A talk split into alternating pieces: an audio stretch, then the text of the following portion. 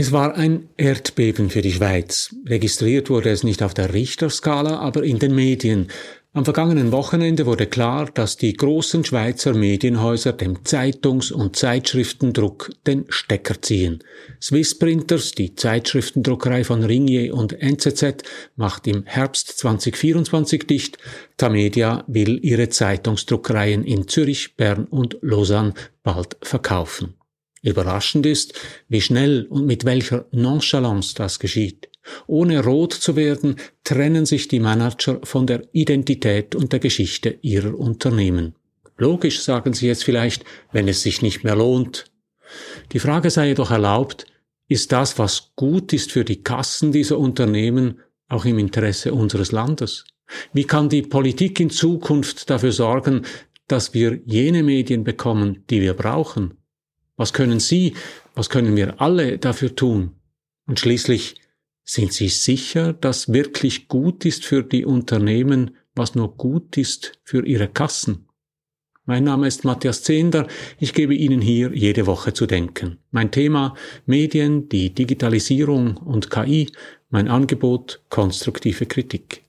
Wenn Ihnen das gefällt, drücken Sie doch den Knopf für Abonnieren und abonnieren Sie meinen Newsletter, dann erhalten Sie jede Woche meinen Denkanstoß auch per E-Mail und darüber hinaus Lesetipps zu wichtigen und spannenden aktuellen Büchern.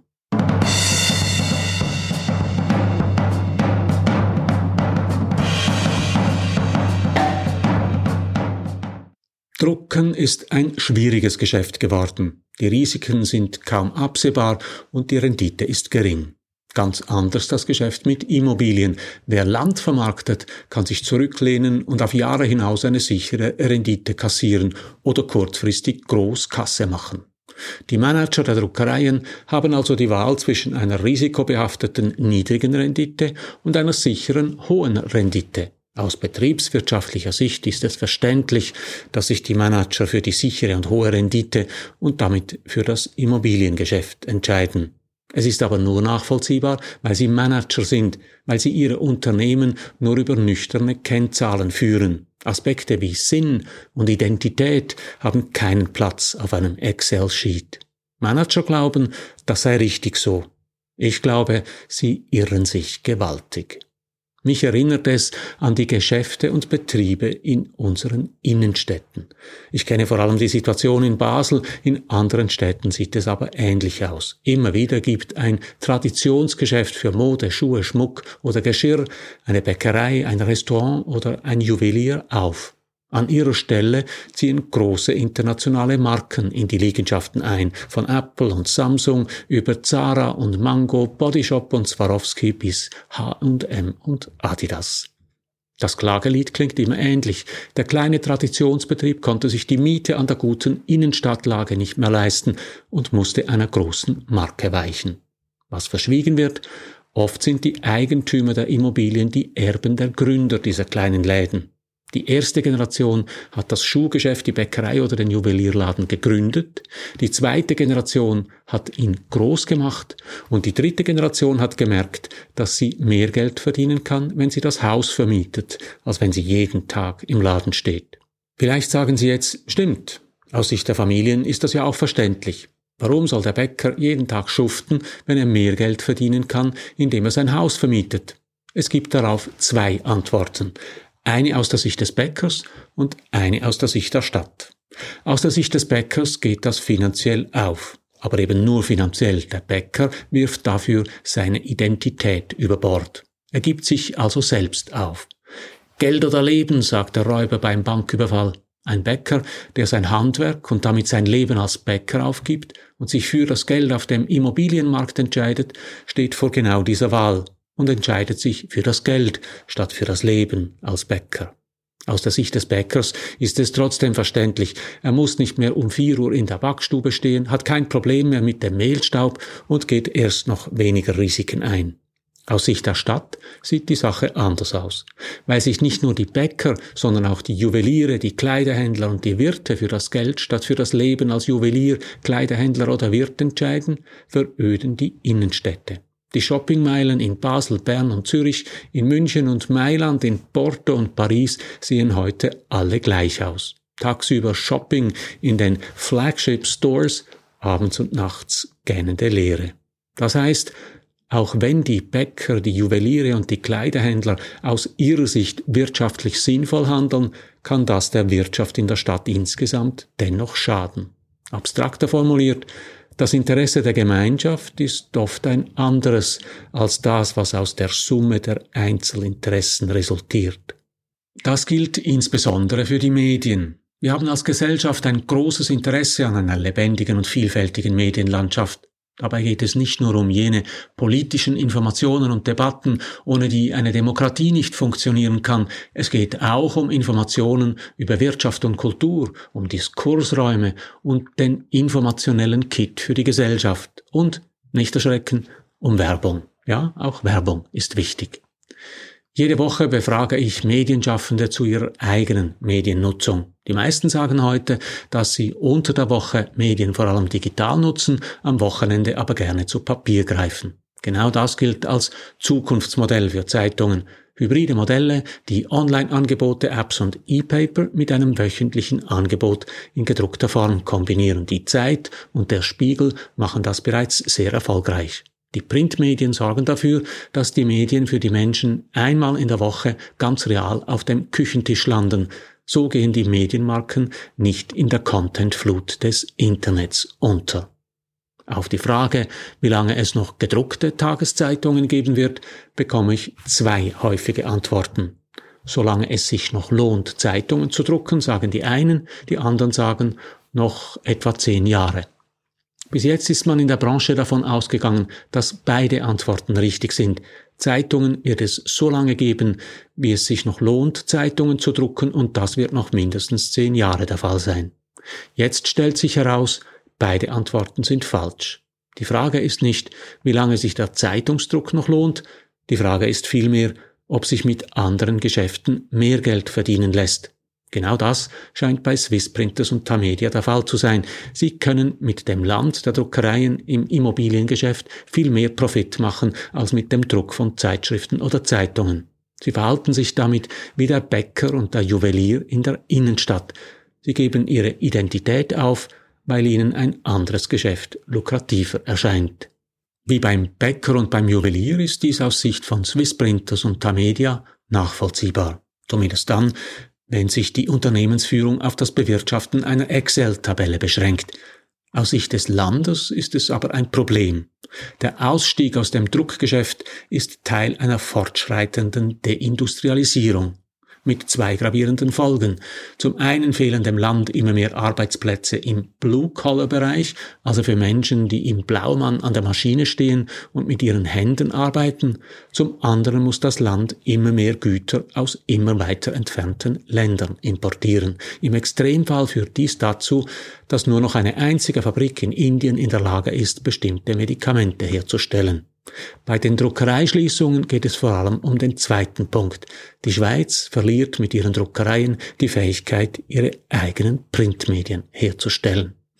Jetzt wenden Sie vielleicht ein, dass das keine Rolle spiele, weil ohnehin immer weniger Menschen Printmedien konsumieren. Es geht nur alles ein bisschen schneller. Das ist richtig, aber ich habe zwei Einwände.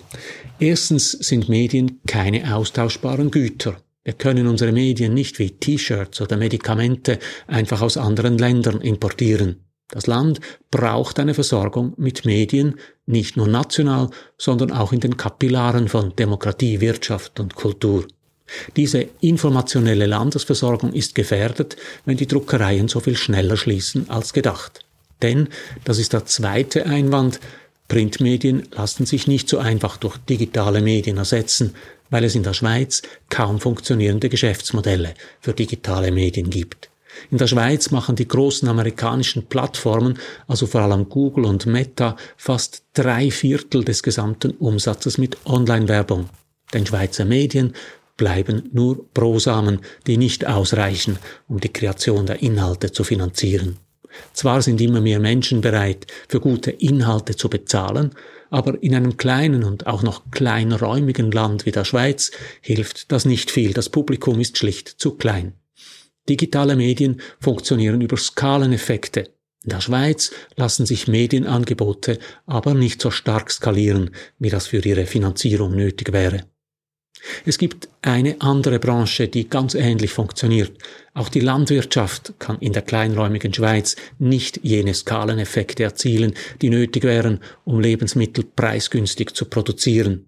Weil die Selbstversorgung mit Nahrungsmitteln aber für das Land wichtig ist, lässt sich die Schweiz ihre Landwirtschaft jedes Jahr 3,6 Milliarden Franken kosten. Davon zahlt der Bund 2,8 Milliarden Franken in Form von Direktzahlungen an die Bäuerinnen und Bauern aus. Für die Landwirte machen diese Zahlungen im Durchschnitt 22 Prozent ihres Einkommens aus.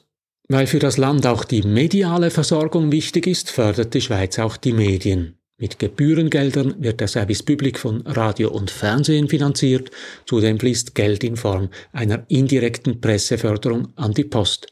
Die Verlage profitieren von günstigeren Zustellgebühren. Sie sehen das Problem schon an dieser Aufzählung. Die Schweiz fördert nicht Medieninhalte, sondern Zustelltechnologien und veraltete noch dazu Radio, Fernsehen und Print. Zwar laboriert die Politik seit Jahren an neuen Vorschlägen, aber die Damen und Herren Politiker haben sich bis jetzt gegen neue Fördervorschläge gewehrt, weil die alten Medien ja noch immer gut funktionieren. Damit ist es jetzt vorbei. Wahrscheinlich stellen die großen Druckereien in der Schweiz ihren Betrieb ein, bevor das Land Wege gefunden hat, seine Medien unabhängig von den Verbreitungswegen zu fördern. Damit droht der Schweiz eine mediale Verödung, vergleichbar mit der Verödung der Innenstädte. Auch die Medienwelt wird dann von internationalen Marken geprägt sein, die überall gleich aussehen. Sie werden die überlebenswichtige informationelle Versorgung des Landes bis in die Kapillaren von Politik, Wirtschaft und Kultur nicht leisten können. Warum ist es so weit gekommen? Erstens, weil Manager ihre Unternehmen nur über Zahlen führen. In einer Excel-Tabelle spielt es keine Rolle, wie ein Gewinn zustande kommt. Die Zahlen riechen nicht nach Druckerschwärze und haben kein Gefühl für ein Handwerk. Solche Unternehmen beantworten die Frage Geld oder Leben immer mit Geld. Zweitens, weil das Wohl des Landes nicht dadurch erreicht wird, dass jeder Einzelne für sein eigenes Wohl sorgt. Die Welt, in der wir leben, ist nicht einfach das Produkt der berühmten, unsichtbaren Hand des Marktes, wir müssen uns als Gesellschaft immer wieder fragen, in welcher Welt wir leben wollen. Deshalb gibt es eine Straßenverkehrsordnung, Steuergelder für Bildung und Forschung und Landwirtschaftssubventionen. Und drittens, weil die Politik die Geschwindigkeit des Wandels massiv unterschätzt. Druckereien verschwinden nicht erst, wenn sich das Druckgeschäft nicht mehr lohnt. Der Kipppunkt kommt vorher. Sie verschwinden schon dann, wenn sich etwas anderes mehr lohnt und wenn die Menschen, also die Manager, nicht mehr ans Drucken glauben. Was tun? Frei nach Erich Kästner könnte man sagen, an einer Entwicklung sind nicht nur die schuld, die sie vorantreiben, sondern auch jene, die sie nicht verhindern oder nicht zumindest versuchen, sie mitzugestalten. Wir alle müssen Verantwortung für unsere Medien übernehmen. Die Nutzerinnen und Nutzer, indem sie für die Medien bezahlen. Unternehmen, indem sie Medien mit Werbung unterstützen. Das nützt nicht nur den Medien, sondern auch den Unternehmen. Manager, indem sie ihre Unternehmen nicht nur mit Excel-Tabellen führen. Wenn wir die Frage Geld oder Leben immer mit Geld beantworten, bleibt uns bald kein Leben mehr. Ohne Geld geht es nicht, aber auch wenn das Leben im Excel nicht auftaucht, ohne Leben geht es auch nicht. So viel für heute drücken Sie doch hier noch schnell den Abonnieren und den Gefällt mir Knopf und abonnieren Sie meinen Newsletter über meine Homepage. Dann erhalten Sie jede Woche meinen Denkanstoß auch per E-Mail und darüber hinaus Lesetipps zu wichtigen und spannenden aktuellen Büchern. Ich freue mich auf Sie. Alles Gute.